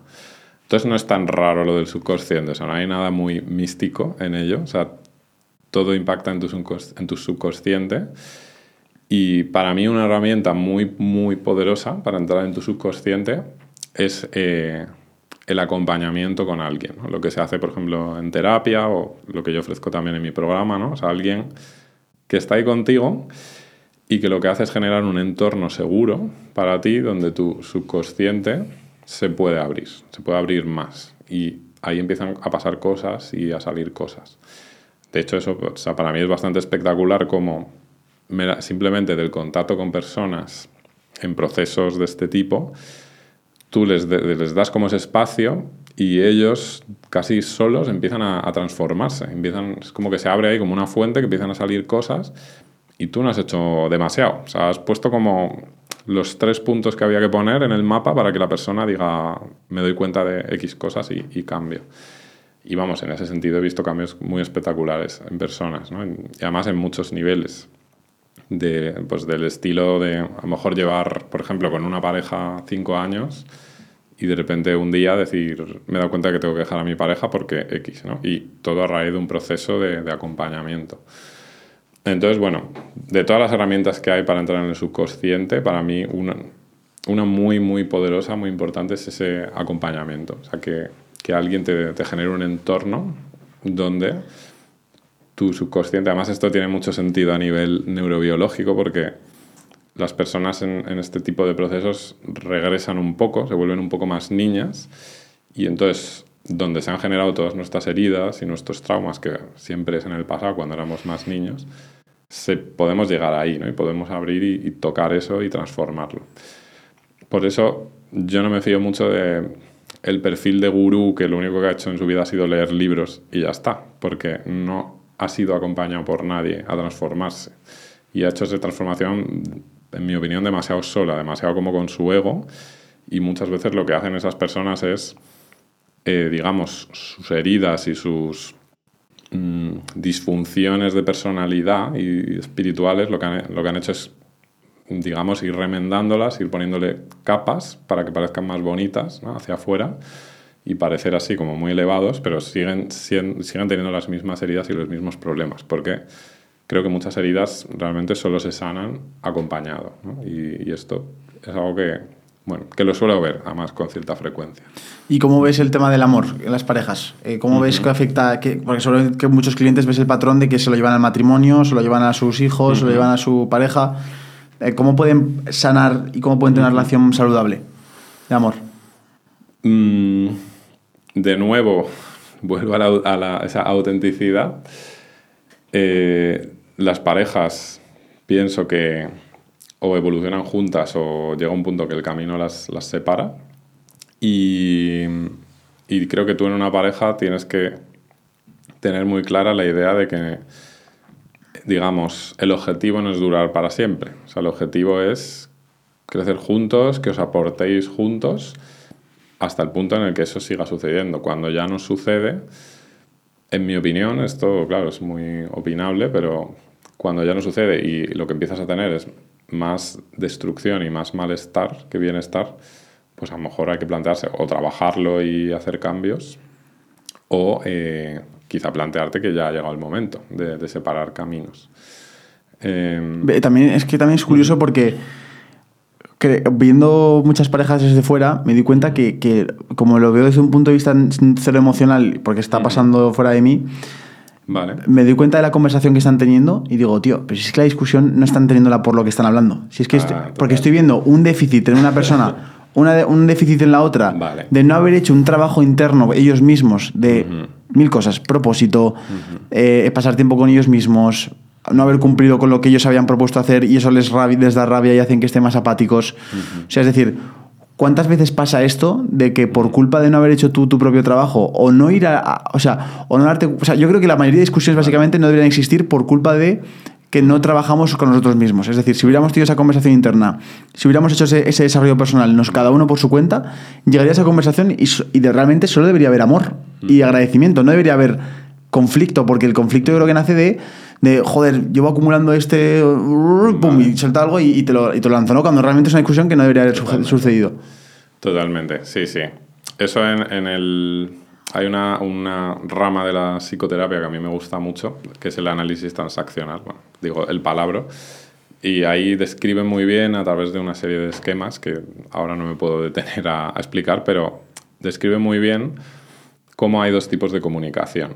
Una es la comunicación digamos, real y honesta, que es cuando tú estás diciéndole, por ejemplo, a tu pareja un problema real que tú sientes, que tú tienes y que le quieres transmitir.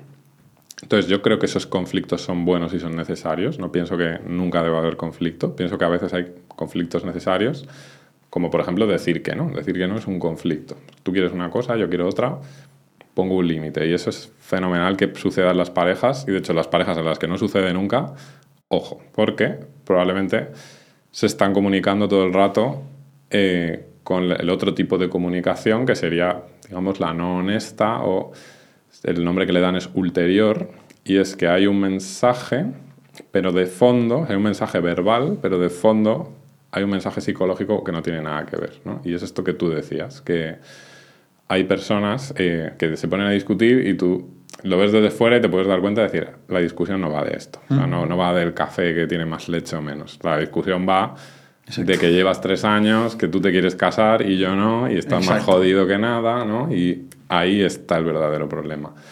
¿Qué pasa? Que la gente a lo mejor no quiere enfrentarse a ese problema. Entonces, esa rabia que hay acumulada ahí sale de esa manera, ¿no? Esto sería un buen caso del tema subconsciente. O sea, ahí realmente... Mm es el subconsciente el que está dominando el tema. ¿no? ¿Y cómo se puede solucionar? A lo mejor haciendo algún tipo de hábito semanal con tu pareja de vamos a, vamos a, a escribir lo que nos, lo que nos uh -huh. perturba un poco o, o, lo que se nos atormenta o cómo lo, cómo lo harías uh -huh. para evitar que pase eso, porque va a pasar siempre, vas acumulando uh -huh. ahí basura. Claro. una cosa que tú has apuntado súper bien, el trabajo personal de cada uno en la pareja Claro. es fundamental y eso también se ve, ¿no? Cuando un miembro de la pareja se ha trabajado mucho. Claro, poco a poco la otra persona se va quedando como atrás, no, en valor humano, ¿no? ni mucho menos, pero es en capacidad de comunicación, en capacidad de honestidad, ¿no? en capacidad de saber lo que yo quiero y cuando la otra persona no lo sabe, pues al final va a hacer todo el rato lo, que hace la que sí lo sabe o se va a generar un desequilibrio. Entonces, punto uno en las parejas, trabajo personal. De hecho, yo alguna vez que he acompañado a parejas hace tiempo, yo lo que pensaba es que, cada uno necesita su terapia. Eso para empezar y ya luego vemos ¿no? lo que pasa en medio. Y luego, un punto muy bueno también es esto que has dicho de la comunicación, que creo que es, igual que no sabemos ser honestos con nosotros mismos, nos cuesta conectar con nosotros mismos, eso mismo sale hacia la pareja. ¿no? Claro. Al final, de hecho, al trabajar el tema relacional en el trabajo, que es otra fuente de estrés brutal, de hecho, en muchos casos es la máxima fuente de estrés, porque las relaciones en la vida son lo más significativo que tenemos, entonces eh, en el entorno laboral son de lo que más estrés nos puede generar, cuando hay conflictos en las relaciones, conflictos con el jefe, con los clientes, todo eso nos genera muchísimo estrés. Y, Tal y- cual. y una clave ahí que, que yo suelo decir es que hay un problema en la relación, pero lo primero es que te mires a ti, porque qui- quizás lo que está pasando es que algo que hay dentro de ti lo está reflejando ¿no? en la relación ¿no? y está saliendo. Y, eh, y trabajar esa comunicación, pues es pararte a mirarte a ti y eso que hay, decirlo, transmitirlo. Y no es tan fácil. O sea, suena muy fácil decirlo, pero cuando a lo mejor a tu pareja hay algo que le quieres decir que, que sabes que le va a doler o que va a ser incómodo, ostras, te, hay una barrera dentro de ti para hacerlo. Incluso socialmente, a veces te dicen que, que eres egoísta por decirle esto, que, que le, le va a doler. Y es como que es mucho más egoísta que no se lo diga, porque entonces la estoy mintiendo, ¿no? Le estoy ocultando una información que, joder, que se merece saber. Entonces, bueno, volvemos ahí un poco a, a ese tema, ¿no?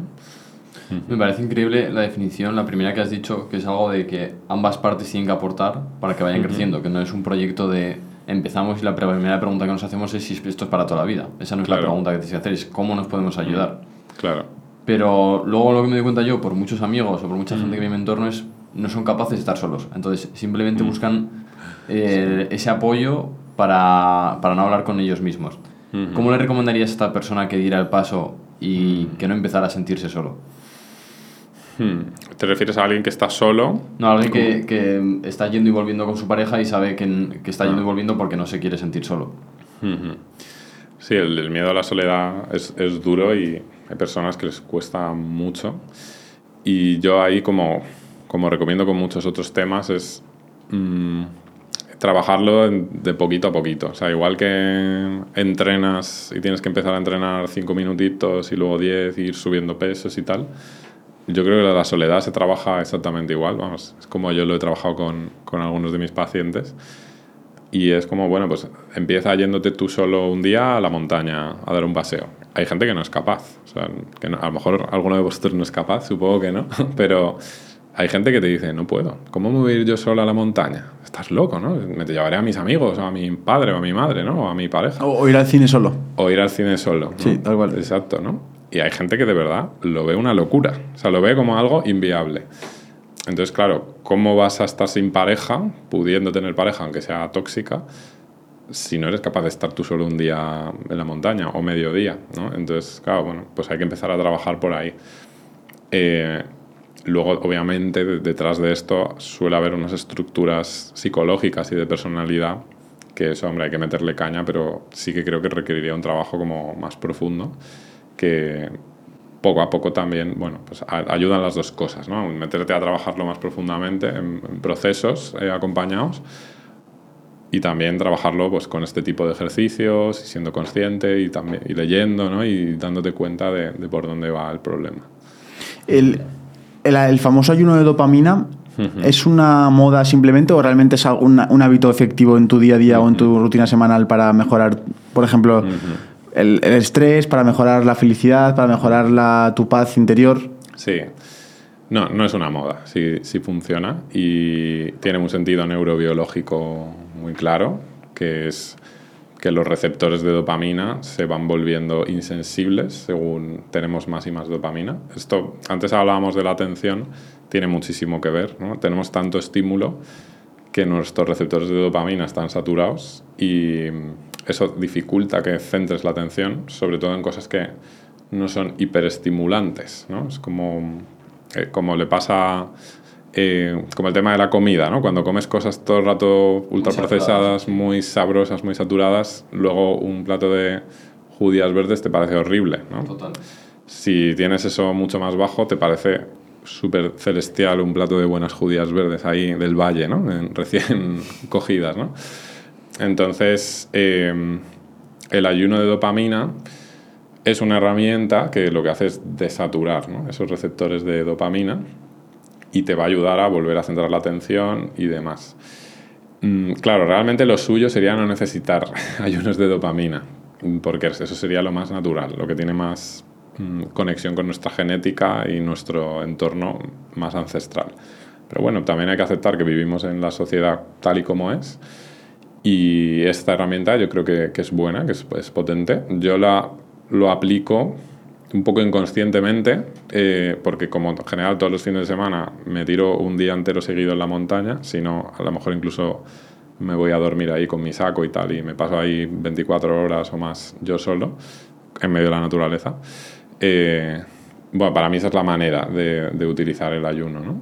Eh, hay gente que utiliza protocolos como muy exigentes, ¿no? Que, es, que no puedes ni hacer deporte ni nada, ¿no? que es una cosa como súper suave que bueno, entiendo que será más potente, pero esto creo que es como todo, ¿no? Que a ver, aterrizado más para el público general, ¿cómo, cómo, recomendarías? Pues a lo mejor que dejen mm. que el domingo no haya teléfono móvil durante todo el día.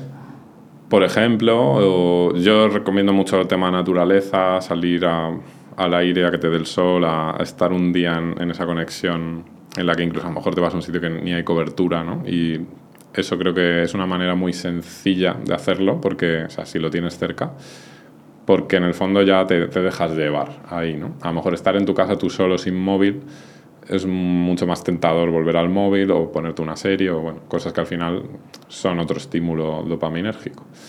Entonces, para mí, son muy buen aliado la naturaleza y esa soledad y ese ayuno de dopamina. ¿no?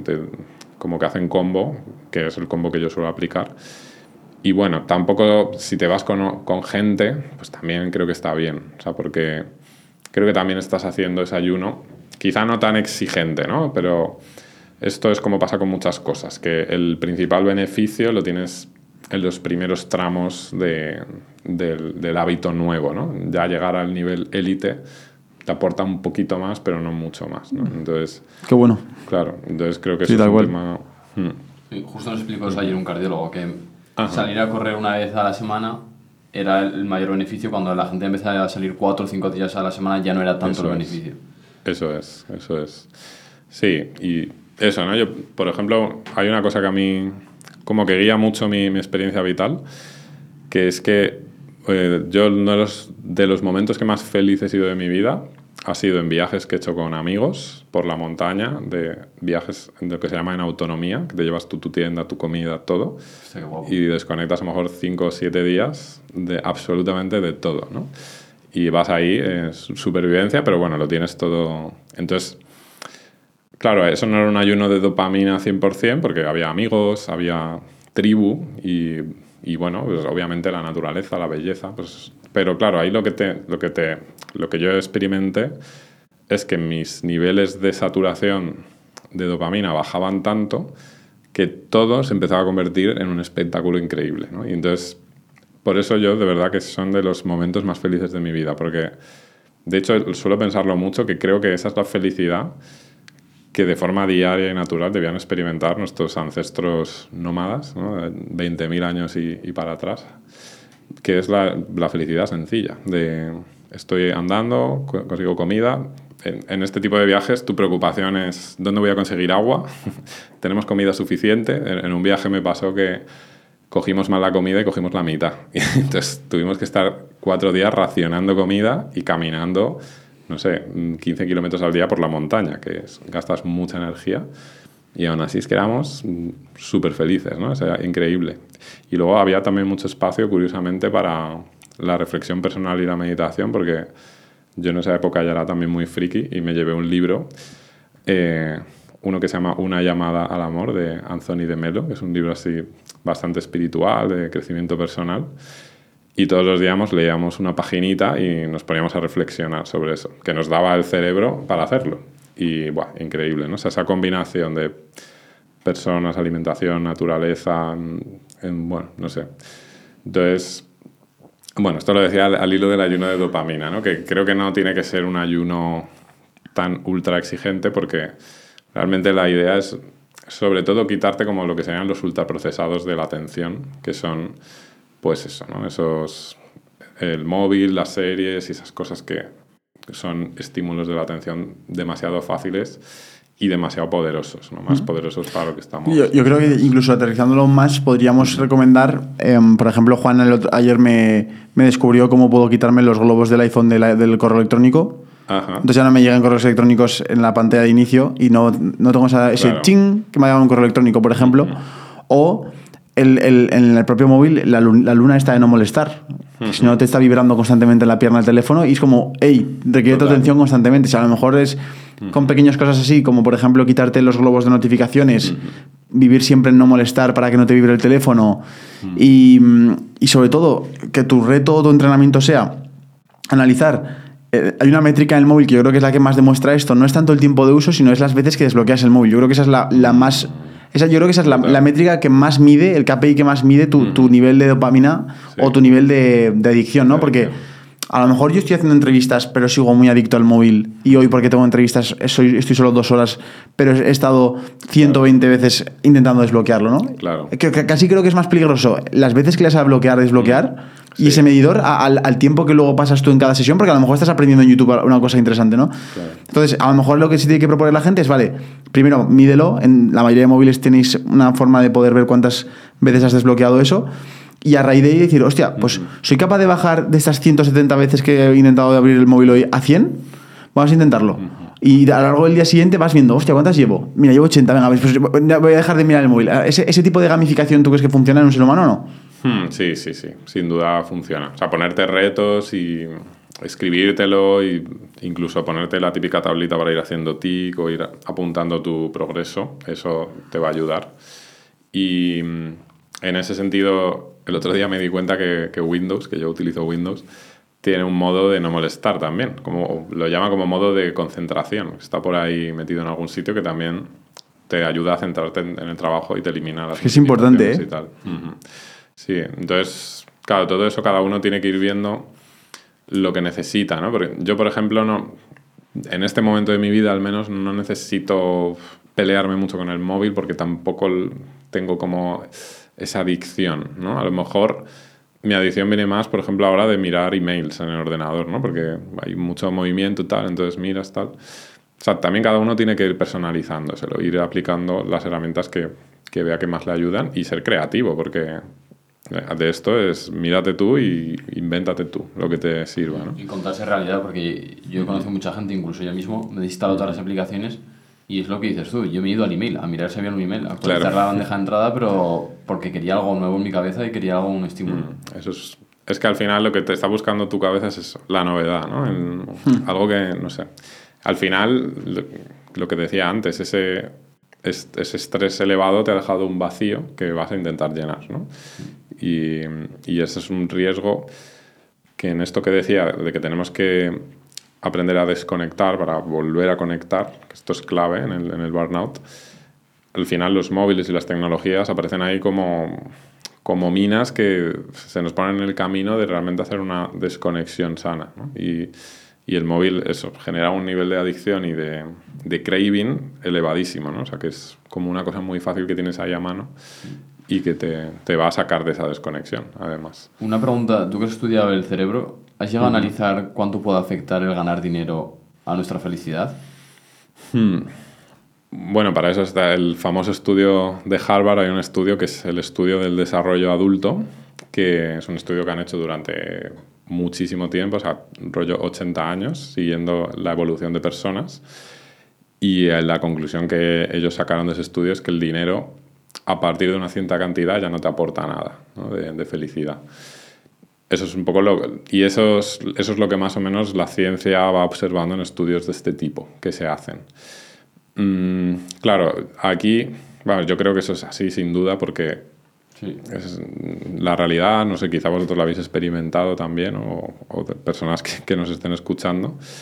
Eh, también porque hay un, un, punto en el que el dinero te puede llevar, como hablábamos antes, a, a no llevar la vida que tú quieres, el hecho de estar persiguiendo más dinero pero bueno, también eso no quiere decir que no tengas por qué luchar por tener más dinero a partir de ciertos niveles, si eso a ti te sirve, pues para progresar, para lograr sueños, para lograr objetivos, ¿no? Obviamente puede estar alineado, pero en sí por el dinero, mm, en principio lo que se sabe es que más felicidad no te va a dar, ¿no? De hecho, yo conocí hace poco a un hombre que, bueno, se dedicaba a tema construcción, ya ganaba ya por sí mismo bastante pasta, y el tío le dio por jugar a la lotería para ganar el gordo, ¿no? Entonces invertía bastante dinero y consiguió ganar el gordo.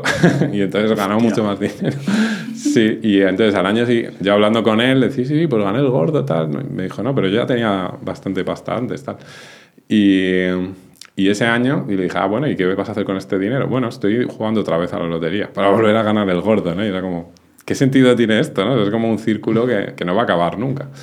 Entonces, bueno, eso es un poco lo que, lo que se sabe, ¿no? El dinero. O sea, obviamente hay que llegar a un cierto nivel de, de dinero y que para mí es libertad, sobre todo. Pero a partir de ahí ya, pues mucho más no te, no te va a aportar. Y Carlos, yo por mi parte, la última pregunta que te quiero hacer es, ¿el Carlos de 85 años qué quieres que piense? Hmm. Una cosa que me gustaría que pensara es, Carlos, uno de tus mayores retos era dejar de pensar para sentir más y ser tú mismo, de verdad, porque para mí ese es uno de los bloqueos más grandes que yo sé que tengo y que diga, coño, lo has conseguido, has sido por ahí, ¿no? Lo has peleado de verdad y, has obtenido buenos resultados en eso. Y eh, yo creo que el otro sería, mm, has vivido la vida que tú querías vivir, ¿no? Y, has seguido ese camino, has seguido tu corazón y has ido en esa dirección. Para mí, eso serían las dos cosas más importantes. Creo que también me gustaría acabar pensando, joder, cuánta gente ha ayudado y a cuánta gente he inspirado y cuánta gente ha ayudado a cambiar. Eso también sería importante. Pero bueno, eso es lo que me gustaría. Bueno, Carlos, pues muchas gracias por haber venido a Tomo un Plan. Creo que ha sido muy inspirador. Eh, la gente que igual se encuentra en una situación de estrés, una situación que quiere cambiar, la ha podido ayudar mucho. Y si te ha gustado, de verdad, danos un like, que se suscriban en la plataforma que lo estés viendo en YouTube, en Spotify, en Apple Podcast y a seguir apoyándonos y nos vemos en el siguiente. Chao.